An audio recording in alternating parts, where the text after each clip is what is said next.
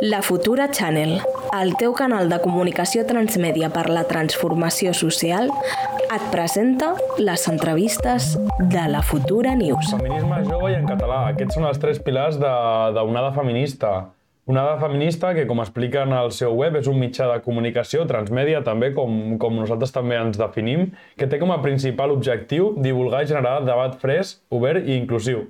Hola Alejandra, com estàs? Què tal, com esteu? Jo encantada d'estar aquí amb vosaltres, em fa molta il·lusió, la veritat.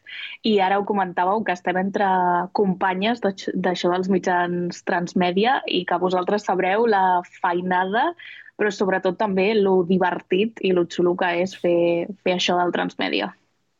Doncs sí, estem encantades també de poder parlar amb tu.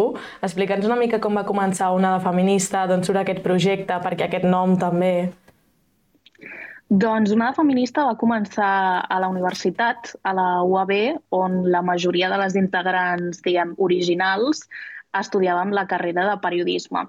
Llavors ens vam adonar, a través de cursar diferents assignatures, que faltava un programa jove i faltava un programa feminista. I més en una universitat com la UAB, que jo crec que tothom la coneixerà per ser molt reivindicativa, era molt estrany que no hi hagués un programa feminista i més en una universitat que té els seus mitjans de comunicació propis i el, la seva ràdio pròpia, en aquest cas. Llavors, Onada va començar a partir d'un programa de ràdio del mateix nom que, i ara que feia referència al nom, es deia així al principi perquè la idea era fer una sèrie de programes finits, és a dir, repassar les diferents onades del feminisme i un cop les haguéssim repassat, doncs que el programa s'acabés. Què passa? Que ens ho hem passat tan bé fent el programa i ens vam caure també entre nosaltres perquè al principi érem desconegudes i ens vam fer amigues i ens ho passàvem tan bé i jo me'n recordo que gravàvem el programa els dilluns i era com el millor dia de la setmana que vam dir per què no continuem fent el programa més enllà de les zones del feminisme, repassem altres temes que, que ens interessin, que ens agradin, que ens cridin l'atenció i a partir d'aquí va sorgir el projecte. I llavors, una vegada s'havia consolidat diguem, la part del programa de ràdio, eh, va tocar un moment meravellós a la vida de qualsevol universitari o universitària, que és fer el TFG. Segurament que vosaltres heu passat per això, que, que és una cosa que pot ser, i de fet és molt dura, i una companya que estava al projecte, que es deia Laia Patau, i jo vam dir, vale, nosaltres volem fer que Onada sigui un mitjà transmèdia i hem de fer un TFG, perquè no ajuntem les coses i el TFG serà divertit i tota la feinada que suposarà fer d'això un transmèdia doncs la podrem vehicular a través d'un TFG. I a partir d'aquí doncs, va sorgir tota aquesta vessant transmèdia on també hi ha una web, eh, hi ha contingut a YouTube, hi ha contingut a xarxes, a Instagram, a Twitter, a TikTok i així va sorgir una mica que al mitjà de comunicació. Molt bé, molt bé. La conec, la conec a, la Laia, ens coneixem. També a, a la Marci Gol, també que treballa al, al vostre projecte.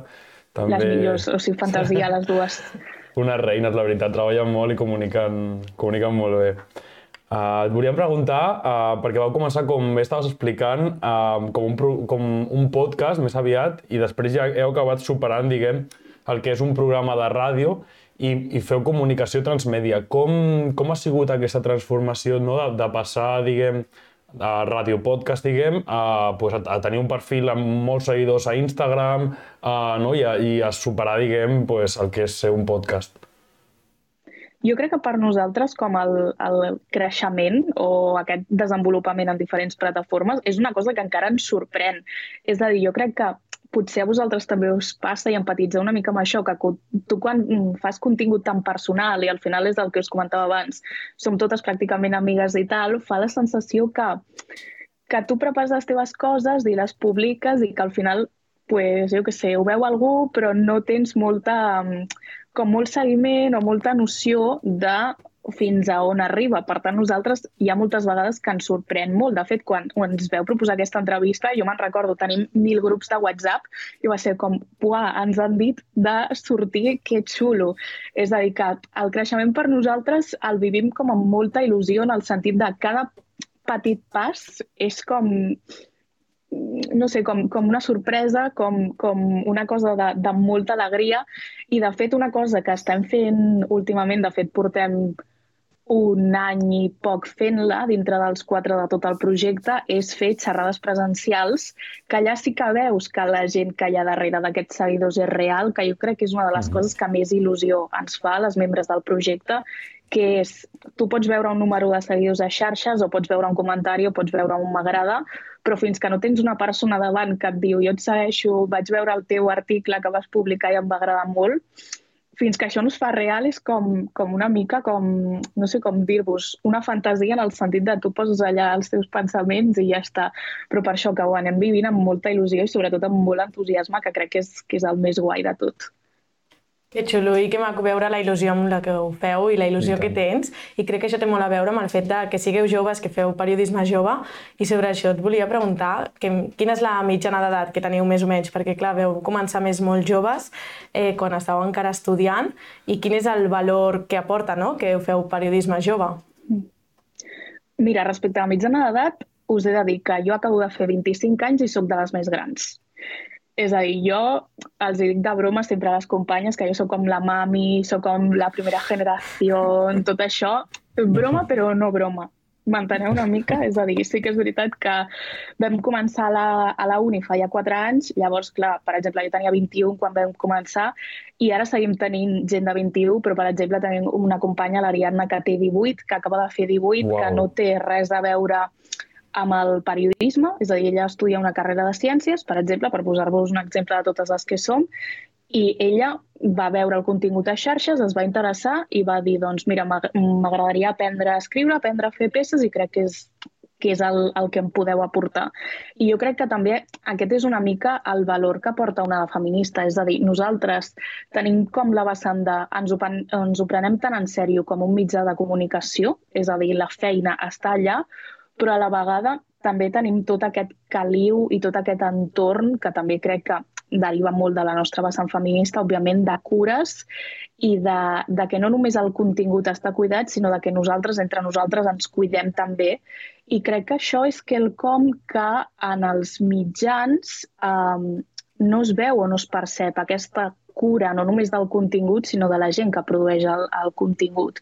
I crec que és un dels nostres principals valors, que per nosaltres és tan important el que rep la persona que ens segueix o que ens llegeix, que com nosaltres ens sentim fent-ho, com nosaltres ens sentim elaborant-ho i sobretot com aquesta realització personal també és molt important i crec que moltes vegades els mitjans això no, no arriba tant perquè és molt més produeix contingut, produeix contingut que generi clics o que generi escoltes o que generi visualitzacions, però no tant que realitzi a tu com a persona. Mm. Llavors, estar fora, entre cometes, d'aquest circuit tan gran dels mitjans, crec que en aquest sentit és molt positiu per nosaltres. Pues sí, ara s'ha apuntat un tema del que volem comentar-te, eh, que són els mitjans de comunicació, eh, però primer de tot, eh, us volem preguntar per què és eh, important que existeixi no, un mitjà de comunicació amb una mirada marcadament feminista. Jo crec que és important perquè si no tens una mirada molt marcada i no ho tens molt integrat en el teu ADN, per dir-ho d'alguna manera com a mitjà, és una cosa que, que no apareix. I m'explico. Jo he, he treballat a mitjans eh, més grans, més petits, és a dir, és el que us deia abans, jo tinc 25 anys, he tingut la carrera que he pogut tenir des de que vaig sortir de la uni, però sempre quan, quan entres et diuen no et preocupis que la perspectiva feminista o la perspectiva LGTBI o la perspectiva antiracista està integrada en l'estructura, no et preocupis, farem temes de tot, però després te n'adones que si no és una cosa que tens en compte cada dia, quan esculls els temes, quan redactes les notícies, quan prepares els reportatges, no es té als grans mitjans. Llavors, crec que el fet de que nosaltres existim realment garanteix per les persones que ens llegeixen, que ens miren, que ens segueixen, que aquesta perspectiva està en tots i cadascun dels temes, tots i cadascuna de les publicacions que traiem a xarxes, a tots els vídeos. És a dir, crec que és una garantia de que ho portem en el nostre, mm, això, en el nostre ADN, en la nostra marca, que òbviament totes les que formem part del projecte continuem aprenent perquè vosaltres ho sabreu millor que ningú que la perspectiva feminista, antiracista, LGTBI, la perspectiva de classe és una cosa que es va aprenent i que a mesura que vas llegint, et vas trobant amb gent, etc, la vas desenvolupant. Però crec que si no es marca molt des del principi i d'una manera molt clara aquesta perspectiva, això desapareix. I a mi em fa molta gràcia quan els mitjans, sobretot els grans, diuen no, és que és una perspectiva que portem integrada. I després veus com tracten determinats temes, com per exemple aquesta, aquestes darreres setmanes a mi m'ha fet molta ràbia i molt mal, per exemple, el suïcidi uh, de, dels dos menors a, a Sallent, a Sabadell, um, com és un cas en què sembla ser que un dels factors principals ha estat la transfòbia i veus que els mm. mitjans encara tracten uh, de la manera en què, desgraciadament, el menor que ha mort no volia ser tractat. És a dir, no vull reproduir aquí perquè crec que seria una falta de respecte, però veus que els mitjans d'alguna manera estan perpetuant un fet que ha causat un, un, una cosa tan greu com una mort. És a dir, mm. crec que si per molt que, que algú digui que porta in, eh, diguem, integrada aquesta perspectiva, si no és molt clar, no la, no la tindràs i crec que nosaltres això sí que ho podem garantir. Molt interessant, no?, això que apuntes de com els mitjans diuen que ho integren i no ho integren i crec que les que venim de la comunicació sempre diem que no existeix el periodisme feminista, sinó que el periodisme feminista és el periodisme ben fet, perquè no t'estàs deixant a ningú enrere, no? I per què creus que costa tant que els mitjans pues, més mainstream integrin aquesta mirada de gènere? Doncs perquè crec que ho veuen com un tema i no com, com quelcom transversal. És a dir, per exemple, ara, en dos, la setmana vinent, perdó, és que no sóc conscient que estem a finals de febrer i que demà ja és març, però la setmana vinent és el 8 de març, ja. Què passa? Ara nosaltres ens passa, uh, no parem de rebre correus, peticions de podeu venir a aquesta tertúlia, podeu venir a aquest acte, us agradaria venir això?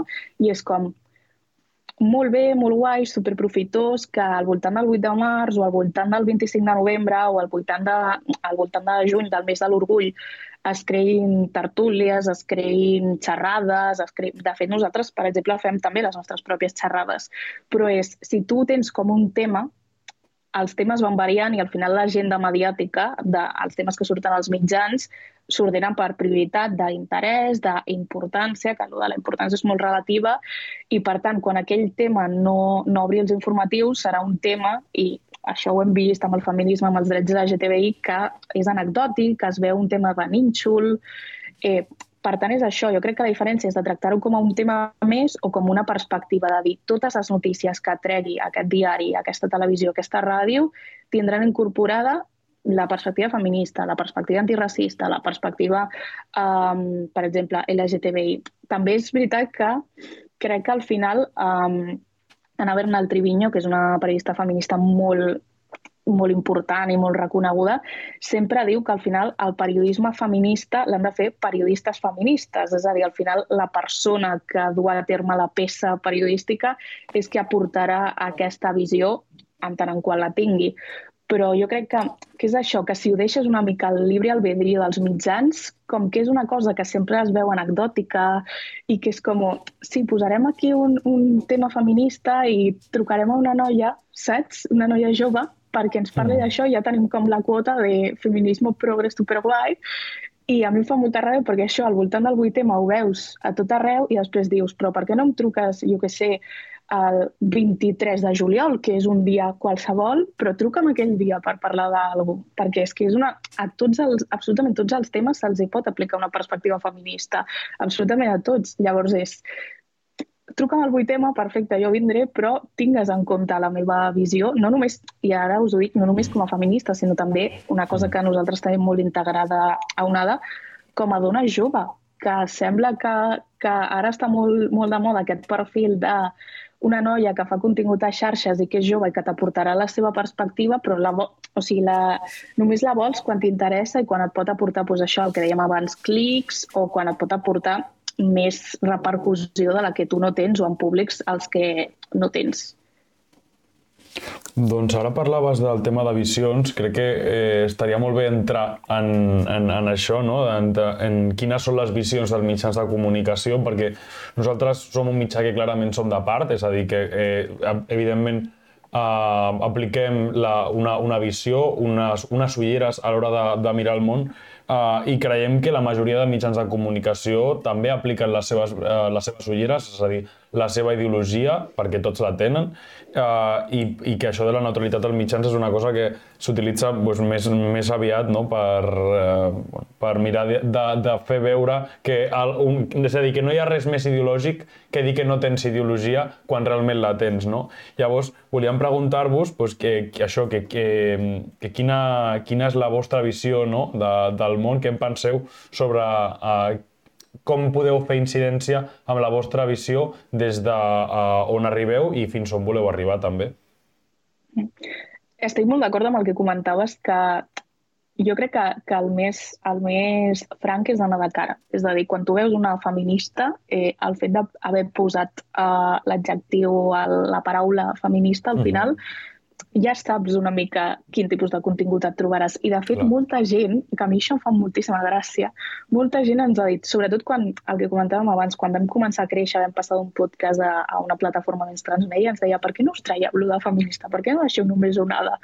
I jo, perquè trigaràs absolutament 30 segons si, si mires el nostre Instagram en adonar-te de quin tipus de contingut fem. És a dir, no, no cal treure el, la paraula feminista perquè també el públic al que ens dirigim eh, en teoria és un públic eh, feminista o que li interessa el feminisme i també per una qüestió com com depurar un estadat, és a dir, si tu et fiques a seguir-nos, a llegir-nos, a mirar-nos, ja saps el que et trobaràs.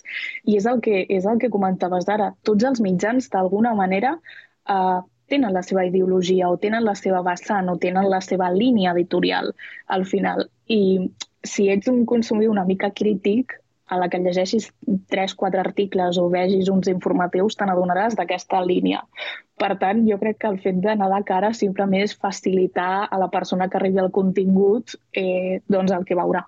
Òbviament, sí que és veritat que, que els feminismes són plurals, que entre els feminismes doncs, hi ha a la seva vegada moltes, moltes vessants, moltes ideologies, moltes línies, moltes maneres d'estudiar-lo, però nosaltres de cara ja, ja diem el que, el que fem i és el que us comentava, ens han dit moltes vegades de treure'ns aquest adjectiu i nosaltres mai hem volgut uh mhm. -huh. perquè la gent sapigués el que, el que es trobaria, però que també us comento que no és difícil, que a la que tu baixes una mica a Instagram ja, ja ho tens tot allà, per tant la gent tampoc enganya no enganyem. Exacte, i ben fet no haver-lo tret, jo trobo que és el que dius, el vostre públic ja sap el que hi ha, així que tampoc no, ja està ben a de cara, no? Eh, respecte a això que comentàvem no, dels mitjans i com afronten el tema del feminisme, també ens trobem en un moment molt reaccionari on la dreta i l'extrema dreta estan atacant moltíssim el feminisme, intentant fins i tot crear divisió no? I, i intentant, bueno, no sé, destruir-lo com, a com a moviment. I la batalla doncs, es troba com molt desigual, perquè al final ells tenen molts mitjans, tenen molts diners i tenen incidència a grans canals com Telecinco o Antena 3. Llavors, en contra d'això, quins són els canals que creus que podem tenir nosaltres com aliats i quina, si és que teniu alguna xarxa de, de canals vosaltres, quina és?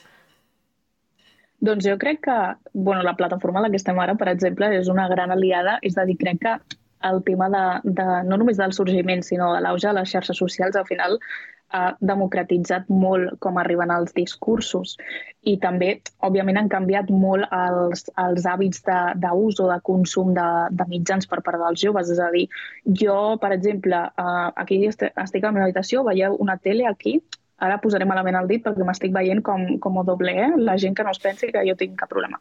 Però aquesta tele crec que des de que la tinc aquí l'he encès potser mm, tres cops. És a dir, i com per comprovar que aquesta tele funcionava, no, no per veure res. Perquè jo, com a persona de, de 25 anys, és a dir, consumeixo tant notícies com entreteniment per altres canals múltiples que normalment no són la televisió.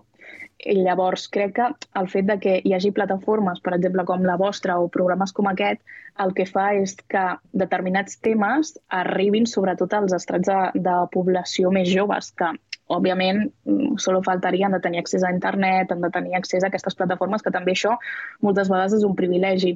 Però crec que el fet de amb el que tenim, amb el que almenys ara encara és gratuït, i sobretot amb la nostra capacitat de, de creativitat, de saber arribar a un públic que és com nosaltres, perquè al final quan tu crees contingut d'alguna manera l'estàs creant per una persona que és com tu, perquè moltes vegades crees el que t'agradaria veure. De fet, d'aquí també sorgeix una mica onada de dir jo tinc 21 anys, estic a la universitat, m'agradaria escoltar un podcast de noies com jo, de la meva edat, de la meva edat que parlessin femi de feminisme. Doncs anem a crear-lo.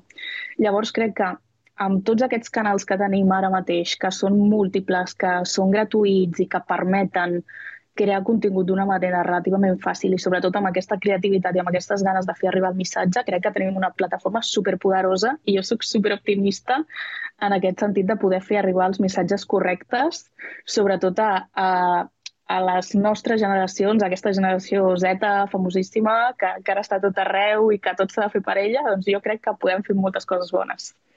Doncs la veritat és que sí. Um, Zeta o, o millennials, no? També, els que estem, ja estem sí, ja sí, més, sí, sí. més al mig. No, no, jo sóc també mig millennial, eh? però ara Sí, és no? el que us comentava, com tenim companyes també que, que són com zetes pures, saps? De Totalment. 18 anys, és com... 18 anys, vale, total. Jo sempre els dic, ensenya'm, a veure, tu què mires? Mires TikTok, no? Vale, pues, a TikTok què mires? Com aquestes coses que també crec que és com molt guai poder compartir coneixements així. Totalment, perquè al final és per, per on acaben entrant, no? Diguem, les noves feministes, eh, la, la gent que, no? que es pugui sentir sensibilitzada amb, amb els Total. continguts que compartiu. Nosaltres us volíem preguntar, eh, ara per, des d'un punt de vista més institucional, des de l'àmbit de les polítiques feministes, no? perquè eh, estem veient no, com els últims anys eh, algunes institucions, com l'Ajuntament de Barcelona, també estem ve- veient el, el govern de l'Estat, estan avançant no? i estan ficant a l'agenda doncs, el feminisme que mai s'havia ficat des d'un punt de vista institucional. I era doncs, per saber doncs, com valoreu això, que, que s'estiguin aplicant aquestes polítiques feministes també de manera transversal Uh, i també doncs, això, d'una manera transversal tenint en compte doncs, eh, tots, tots els punts com la bretxa de gènere, temes econòmics, uh, com ho valoreu i, i cap on creieu que hem d'avançar des, de, des de les institucions?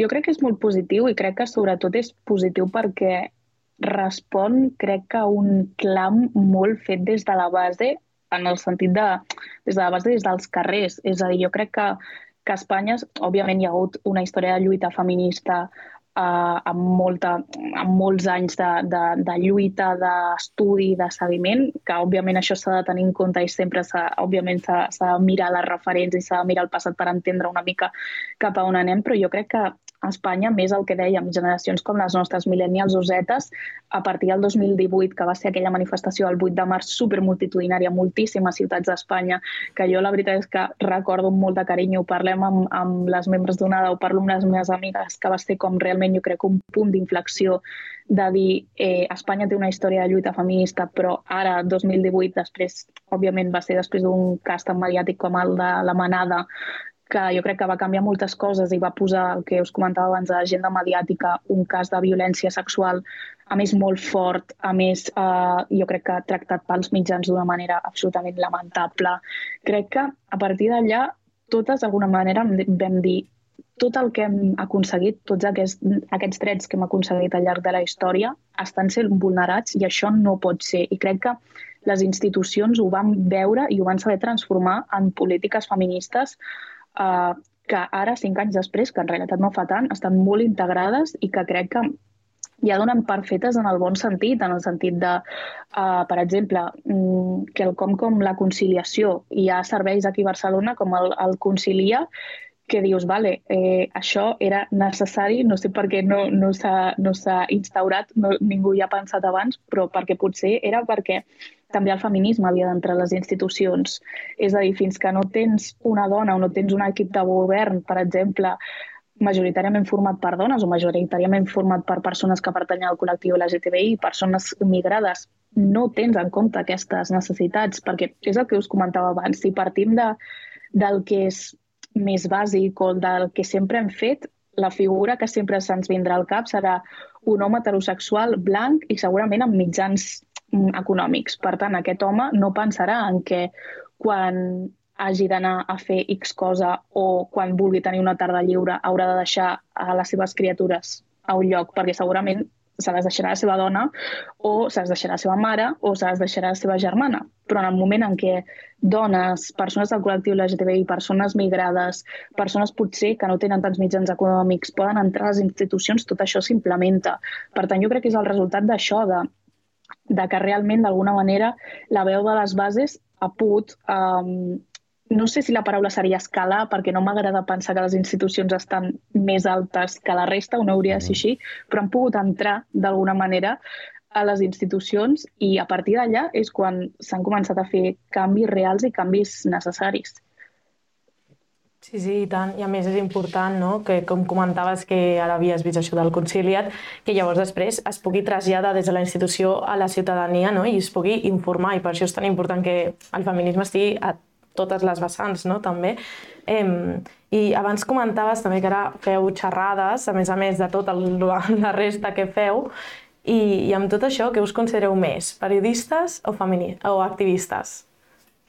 Uf, ah, jo és que l'activisme, la veritat, el veig com una responsabilitat molt gran i jo, a part de tot això que us comentava, tinc un síndrome de la impostura més gran que jo mateixa, vale? llavors és com, sempre em costa molt com definir-nos i tal, però jo crec a veure, és que crec que separar una cosa de l'altra, sempre se'ns diu, se'ns ven aquest discurs de que el periodisme ha de ser imparcial, de que el periodisme no té ideologia, i és el que comentàvem abans. O sigui, no hi ha res més ideològic que dir que ets imparcial.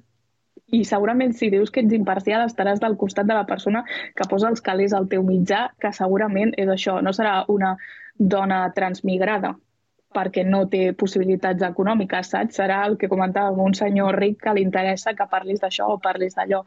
Llavors, crec que la majoria són periodistes i sempre, òbviament, um, ens apropem als temes o enfoquem els temes des d'una vessant periodística, però al final és el que us comentava abans, no enganyarem a ningú, hi ha gran part d'activisme, però només hi ha, hi ha un activisme de base en escollir els temes, és a dir, nosaltres parlarem d'aquest tema i d'aquest altre no, perquè i creiem que és una bona iniciativa el que parlem o perquè creiem que aquest tema s'ha de, de destapar, se n'ha de parlar.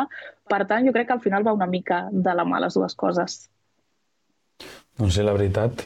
Uh, seguint amb, amb el tema que comentaves sobre les xarxes i els comentaris que us, fan, us van fent arribant, volíem saber, i és un tema que també que ens trobem molt, sobre els atacs que heu pogut rebre per part pues, d'incels, de, de, de gent pues, que, que té pues, un pensament concret sobre els temes que, que pugueu fer. Um, creieu que eh, ser dona i feminista a les xarxes socials és, és, és, és, és difícil, és dur obrir també aquest, aquest meló i sobretot també dins de l'univers Twitter, no? que també és eh, un niu d'odi. Com creieu que podem encarar aquest tema per fer un món millor també a les xarxes socials?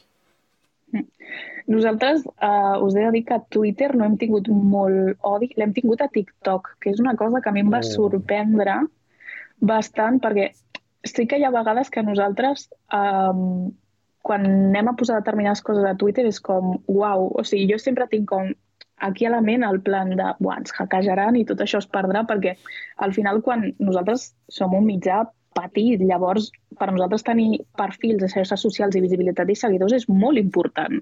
Llavors, si, si això d'alguna manera t'ho ataquen, al final t'estan atacant com molt la, base del teu mitjà. Però a mi em sorprenia el que us deia abans, perquè a TikTok representa que hi ha una població molt més jove que en principi, o el que a mi m'agradaria pensar és que hauria d'estar molt més conscienciada, però allà ens, hem rebut bastants comentaris de hate i després entres i veus que és el perfil d'un noi de 15 anys i dius, ai, de veritat, sisplau, no.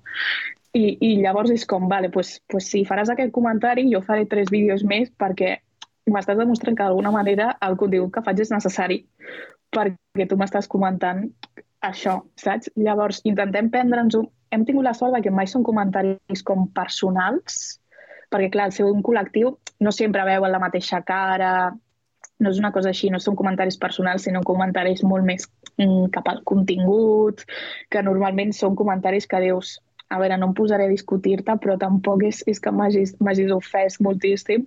Però sí que és veritat que crec que no només això, sinó el que comentàveu, ser una dona jove en perfil a xarxes socials és quelcom que d'alguna manera és com si tinguessis una, una diana aquí al front, saps? I poden anar per tu, i no només això, sinó que van amb hordes de persones. De fet, els hi ha passat a moltes periodistes, per exemple, l'Anna Polo, que és una periodista que jo admiro moltíssim, eh, li va passar i ella va explicar que va ser molt dur. De fet, nosaltres el, el, la darrera xerrada que vam fer al novembre la vam fer precisament sobre com es perpetuen les violències masclistes dintre de les xarxes.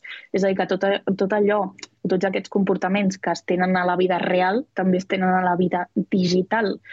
I me'n recordo que una de les ponents que, que vam tenir, que era l'Antònia Crespi, que és periodista al diari Ara, explicava que sobretot això en poblacions molt joves, clar, estàs exposat a contingut com el nostre o contingut com el vostre, però també estàs exposat a contingut d'incels, que segurament serà molt més mm, incisiu, molt més insistent i, i, i moltes vegades molt més atractiu per, per un xaval d'aquests 15 anys. Llavors crec que l'única resposta és seguir fent la nostra feina, seguim fent el nostre contingut i sobretot que entenc que els atacs, sobretot si són personals, han de ser molt, molt durs de pair, però seguir fent la feina, perquè crec que els atacs només demostren que, que la feina és necessària i que l'has de continuar fent. I tant. I tant. Sí, ja, això que comentes a TikTok, alguna vegada ho havíem comentat aquí a la Futura, no? com l'extrema dreta té molta influència a TikTok i està molt present i arriba molt a, a la gent jove, no? I crec que això té, té molt a veure amb el canvi d'època que estem vivint. I llavors ja aquí arribem a l'última pregunta que, que li fem sempre a totes les persones que entrevistem i que és una mica així doncs, oberta i senta't lliure de respondre el que vulguis i és que davant d'aquest canvi d'època on haurem de veure si avancem cap endavant o tirem enrere, què hem de fer per canviar el món i avançar endavant, no? Quin seria el teu missatge? Jo crec que, que és molt complicada aquesta pregunta, eh? ja us ho dic. eh, crec que hem de seguir i hem de, hem de confiar. És a dir, jo crec que moltes vegades, tant a mi a nivell personal, a nivell d'Alejandra, com a nivell, diguem, més, el que comentàveu, més d'activisme o més de, de col·lectiu, jo crec que moltes vegades hem de mirar una mica enrere i dir mira on estàvem, mira on estem ara, hem aconseguit tot això, podem seguir endavant. És a dir, i crec que sobretot um, els joves i les joves tenim molta veu i a mi moltes vegades el que em fa una mica de, de ràbia a nivell personal, fins i tot us diria, és que no, no se'ns donin aquests espais um, a plataformes més grans o, o a llocs més mainstream amb aquest discurs de tu no sabes nada aún de la vida, tú no, no entiendes nada de lo que ha pasado porque, claro, tienes 25 años, què vas a saber, saps? I és com, hem aconseguit moltes coses com a joves, com a dones, com a activistes, com a periodistes. Crec que els últims anys demostren que hi ha hagut un canvi, que s'han posat les bases per un canvi social, polític. És a dir, jo recordo, per exemple, quan jo vaig començar a estudiar la carrera, uh, hi havia una assignatura de gènere, una, era una optativa a quart de carrera, era mm, una cosa super residual i us, us parlo de gènere perquè òbviament és l'àmbit en què moc més. Però quan jo vaig acabar la carrera, és a dir, quan jo estava quart, a la UAB, que és a la universitat on jo vaig estudiar, es va crear el grau d'estudis de gènere. És a dir, en quatre anys de diferència va passar d'una assignatura residual a tot un grau. Va ser la primera universitat d'Espanya i jo me'n recordo que, que amb les companyes jo vaig fer algunes assignatures amb elles i totes estaven super il·lusionades.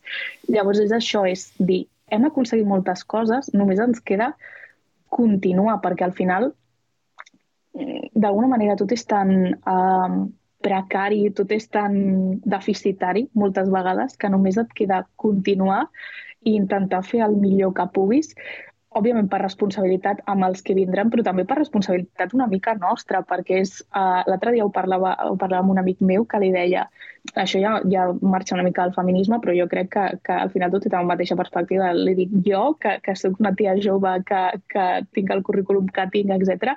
per què m'he de conformar amb tenir un sou precari quan o tornar a estudiar un màster per tornar a entrar a una roda per mm. tal.